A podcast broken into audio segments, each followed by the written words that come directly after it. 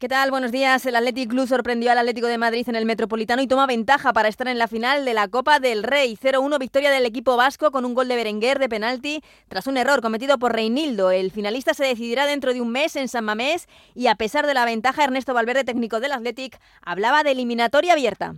Eliminatoria absolutamente abierta.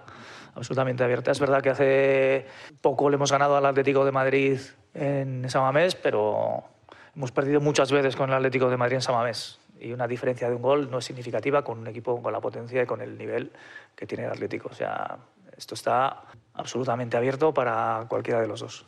El Atlético de Madrid fue mejor en la segunda mitad, le pitaron un penalti a favor en el minuto 90, pero la jugada fue anulada finalmente por el VAR debido a un fuera de juego de Morata. Simeone no tira la toalla de cara a la vuelta. Para mí hicieron un partido muy bueno, cometimos un error y en estas eliminatorias los errores se pagan. Tuvimos situaciones de gol, no pudimos concretar aquellas que parecían que podían entrar.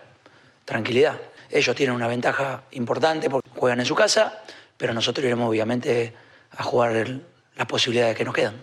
También ayer partidos de la Copa de la Reina, cuartos de final, el Barça y el Athletic ya están en semifinales, el Barça goleó 8-0 al Sevilla, mientras que el Athletic Club eliminó al Costa de Tenerife en la tanda de penaltis. Hoy dos partidos más, a las 7 Levante Real Sociedad y a las 9 Derby entre el Atlético de Madrid y el Real Madrid. Además, ayer el juicio contra Dani Alves por presunta violación a una joven en una discoteca de Barcelona quedaba visto para sentencia, con la declaración del jugador brasileño que alegó haber bebido dos botellas de vino y media de whisky y que las relaciones fueron consentidas. En baloncesto, partidos de Euroliga que se juegan hoy hoy, 3 a las 8 y media con equipos españoles, Basconia, Asbel Básquet, Olimpia, Milán, Real Madrid y Valencia Básquet, Olympiacos. Y comienza el preolímpico femenino de la selección de baloncesto que se mide a las 4 y media a Japón. Y en atletismo, malas noticias para el atleta español Mokatir, suspendido por saltarse tres controles antidoping.